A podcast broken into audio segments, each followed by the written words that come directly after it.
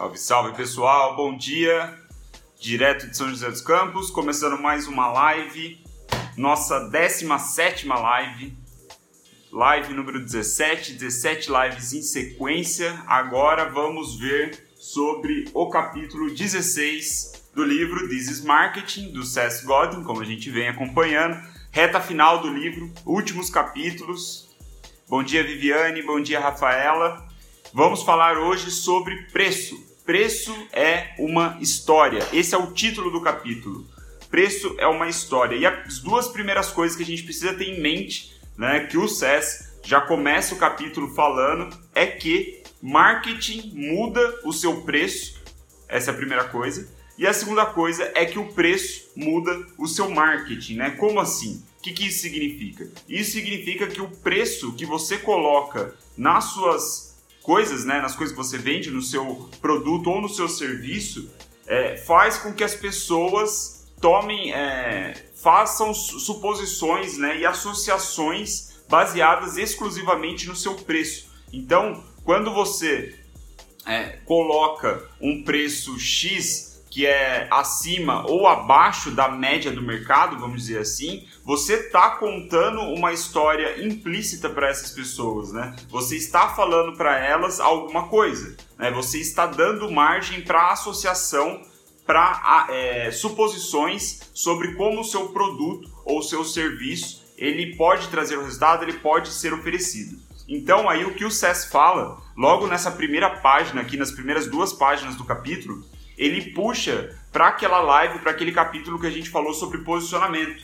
Né? Ele diz que o seu preço ele precisa estar totalmente alinhado com o seu posicionamento. Lembra aquele exercício que a gente fez, que a gente coloca um quadrante, né? A gente pega o eixo, é, é o método XY, né? Você faz lá quatro quadrantes, né? E consegue é, mapear o mercado, mapear a, as, é, as opções que o seu público-alvo, né, as pessoas que você quer servir, é, elas têm, e aí você se posiciona no extremo do quadrante, né, como ele disse, que é o que ele recomenda.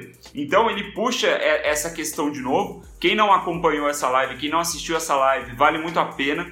É claro, a live fica salva aqui no Instagram só por 24 horas, mas em breve, assim que eu terminar esse livro, This is Marketing, eu vou divulgar todas as lives no YouTube e no Spotify. Então, se você quiser assistir ou se você quiser simplesmente ouvir enquanto faz outras coisas, é, vai ser possível, tá? Eu vou, vou, vou é, disponibilizar isso em breve assim que eu terminar esse livro.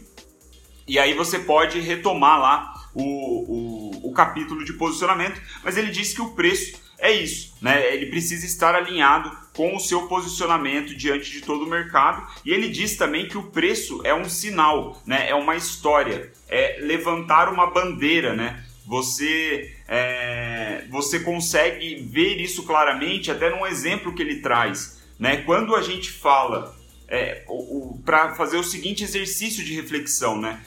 É, imaginar a pessoa que compra o vinho mais barato do mercado e também agora é, imagina essa pessoa, a pessoa que compra o vinho mais barato do mercado e também agora imagine uma outra pessoa que compra o vinho mais caro do mercado, certo? O vinho mais barato e o vinho mais caro, os extremos opostos. Essas duas pessoas provavelmente são pessoas diferentes, né?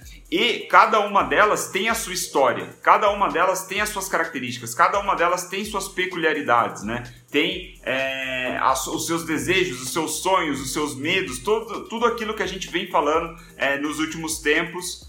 Oi, Cláudia, entrou também. Bom dia, Keila. É, tudo aquilo que a gente vem falando nas lives anteriores, é, ele traz isso de novo para o preço, né? Cada pessoa ela vai perceber isso de uma forma. Então ele faz esse contraste dos vinhos né, o vinho mais barato e o vinho mais caro, é fácil da gente imaginar pessoas completamente diferentes, com histórias completamente diferentes, é, comprando cada, um do, cada tipo de vinho, certo? E aí ele diz: a gente faz esse exercício de reflexão e a gente nem leva em consideração o valor ali do vinho, né? Ou, ou melhor, o, o, o, preço, o preço não, é, o, o, sabor do vinho, né? A qualidade do vinho, o valor do vinho. A gente nem está considerando isso. Simplesmente pelo preço a gente consegue perceber a gente consegue imaginar pessoas com histórias diferentes, né? Pessoas com é, perspectivas diferentes. Então, é, a conclusão né, que, que o SES puxa dessa linha de raciocínio é a seguinte: achar que o seu cliente sempre quer a opção mais barata, sempre quer pagar pelo mais barato é um erro, né? Porque nem sempre isso é verdadeiro. Vai depender, de novo, das pessoas que você quer servir, do, é, do, do contexto que ela está inserida, das, das histórias que elas contam para si mesmas, certo? E aí ele traz um exemplo bem legal também que deixa ainda mais claro é, toda essa linha de raciocínio de que preço é uma história da seguinte forma. É, ele, ele dá o exemplo de uma padaria, né? Ele fala sobre padarias que vendem pão, né? Vendem pães ali, determinado tipo de pão, e tem padarias que, que, que pagam é, 95 centavos, é, cobram 20, 95 centavos, um real, vai para ficar mais fácil. Cobram um real na venda do pão e tem outras padarias que cobram três reais pelo pão.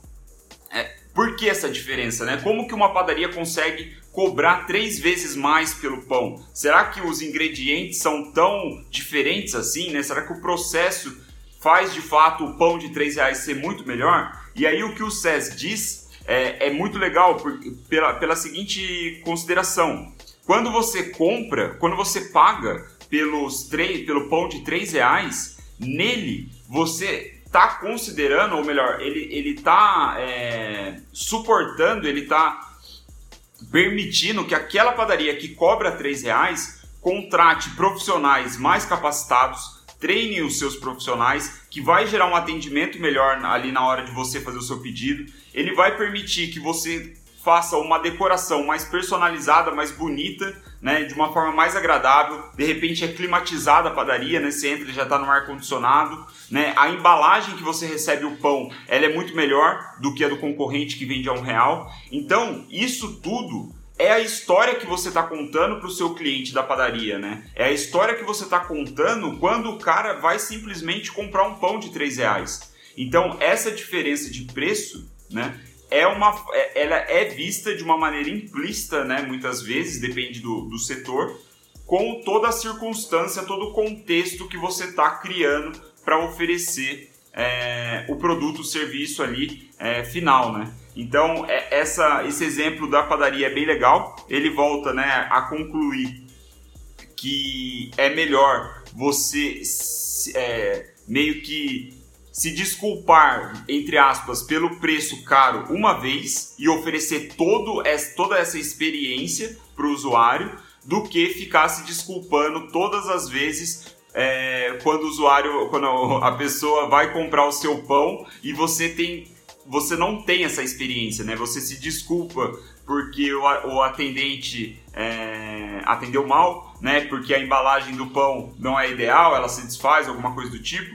Então é, para concluir, ele fala que o preço é um sinal, é uma bandeira, é uma história, é uma forma de você envolver né, o seu cliente, as pessoas que você quer servir. Então aí, já para finalizar a nossa live, para ir para a parte final da live, uma coisa que é bem legal que ele fala, que eu gostei bastante aqui, tem, putz, um capítulo recheado de grandes ideias, eu estou tentando trazer o núcleo, né, o core, né, o mais valioso que eu percebi é, até para a gente não estender a live né, e seguir o modelo que a gente tem feito.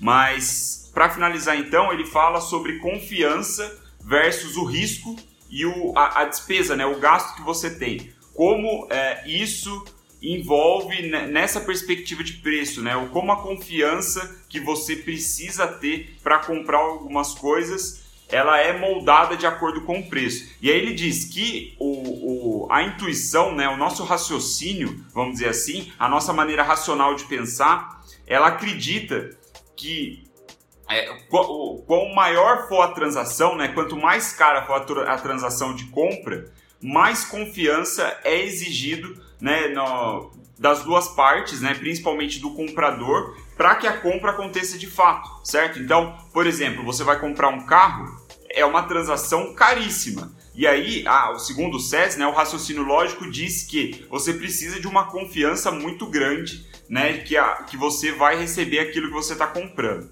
Mas ele diz que na verdade é o contrário. As pessoas elas né, inconscientemente, elas desconfiam de coisas muito baratas, especialmente se você estiver fazendo mil promessas, né, mil benefícios na entrega de valor do produto ou do serviço, mas né, você cobra muito pouco. Você cobra muito abaixo da concorrência. E aí ele diz que isso, na verdade, acaba sendo contra-intuitivo, porque isso é o que causa a desconfiança. O cara que está cobrando mais barato né, muitas vezes achando assim, ah, eu quero vender mais, eu quero oferecer o que é um preço acessível para minha, o meu público. Na verdade, ele não está despertando essa confiança, ele não está conseguindo vender justamente porque ele não desperta essa confiança. Então ele fala que, ele até cita que, a, que muitos marqueteiros é, sofrem com isso porque eles não percebem essa, é, é, essa característica contra-intuitiva da relação confiança e preço. Né? Ele diz que tem muitos marqueteiros, muitos profissionais de marketing que trabalham com produtos ou serviços muito bons, acreditam naquilo, mas por acharem que precisam é, cobrar um preço acessível, eles acabam é, impedindo né, ou dificultando que essa confiança por parte do público seja desenvolvida e, ele, e o público acabe comprando de fato, né? Então, ele diz que o, as pessoas, elas é, acabam, quando elas pagam caro pelas coisas, elas acabam justificando né, para si mesmas por que, que elas estão pagando por aquilo e o grau de comprometimento delas com aquilo que elas compraram acaba sendo maior. Então, esse é um dos motivos para cursos online serem caros. Né? Muitos cursos é, existe um motivo que, que justifica o preço de um curso é, online ser caro. Porque os cursos online ele tem uma taxa de desistência altíssima, é cerca de 80%. 80% dos alunos não chegam até o final. Né? E isso até um, é um dado que o próprio SES diz em outro momento ou em outro lugar que eu vi. E você cobrar caro nessa circunstância é, é até uma forma de gerar comprometimento na pessoa, sabe? Ela vai pensar, porra, já gastei pra caramba nisso não faz sentido deixar o curso de lado. Né? Então, é, ele diz que abaixar o seu preço não faz você ser mais confiado, né? mais confiável. Na verdade, causa o efeito contrário, né? gera uma desconfiança de por que é tão barato assim. Então, vá direto ao ponto e cobre um valor caro, né? ou valor, na verdade, que você acha que é justo pelo seu produto e não tenha medo de cobrar um preço mais caro do que a média do mercado, certo? Então, para finalizar a live, uma citação aqui sobre grátis, né? Porque como é um capítulo de preço, ele também fala sobre é, oferecer coisas de graça, né? Coisas gratuitas. E eu achei legal finalizar a live dessa forma porque junta é, algumas, algumas ideias e ao mesmo tempo apresenta o que aqui é, qual é a visão do SES é, sobre a ideia de oferecer coisas de graça. Então, abre aspas. Quando uma chefe de cozinha oferece suas receitas, ou participa de um podcast, ou apresenta uma aula ao vivo, ela está dando suas ideias de graça. Ela está dando suas ideias de graça. Fica fácil de encontrar as ideias, fica fácil de engajar com elas frequentemente e fica fácil de compartilhar essas ideias com outras pessoas, porque elas são de graça. Mas se você quiser comer a massa que ela prepara em seu restaurante, custará 24 dólares. A refeição é uma recordação das ideias. E essa recordação deve ser cara. Perfeito, né? Esse é o, é o, marketing de conteúdo resumido em algumas frases, em algum em um, dois parágrafos. Né? É, esse é o motivo da gente fazer, de, tanto conteúdo de graça, né? As marcas, as pessoas, os profissionais estão fazendo conteúdo de graça, oferecendo valor de graça, e o motivo, parte do motivo, é esse. Porque você gera confiança, você permite que as suas ideias gratuitas se espalhem e aí você até consegue cobrar um preço premium pelo serviço ou produto que você está oferecendo. Nesse exemplo aqui, né, uma, uma refeição no restaurante da chefe de cozinha. Certo, pessoal? Muito obrigado pela atenção. Dando 14 minutos de live aqui, vou encerrando. Se você curtiu, deixa o seu like aí, clica no coraçãozinho, isso ajuda eu espalhar as lives organicamente aí no, né, aparecer entre os primeiros lá. É, quem sabe mais pessoas assistam, possam se interessar. Se você estiver gostando dessa série de lives, né, de acompanhar o This is Marketing, manda para um amigo, é, manda para ele aí de forma privada, fala o que eu estou fazendo, fala como que ele pode tirar valor disso.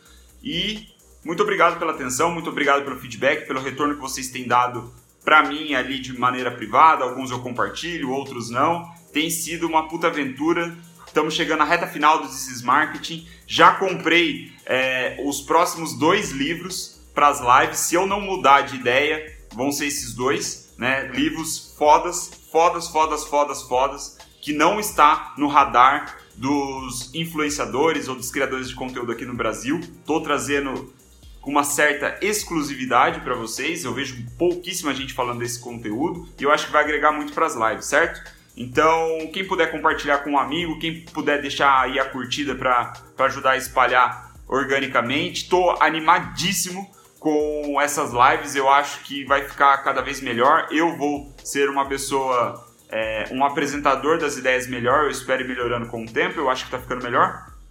E o feedback de vocês é importante, certo? Então, para finalizar, o motivo de eu estar fazendo essas lives é porque eu percebi que quando eu morrer eu quero ser lembrado como um profissional que dominava tanto teoria quanto prática. Para um dia, quem sabe, eu chegar a dominar teoria, eu preciso ler sempre, eu preciso estudar todos os dias.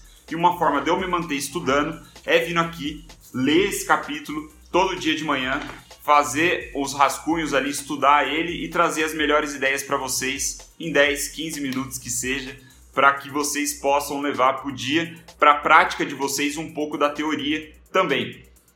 Beleza? Muito obrigado pela atenção. Nos vemos amanhã às 9 e 3 da matina. Uh... Não vou dar o spoiler hoje, não. Hoje eu não vou falar qual vai ser o capítulo de amanhã.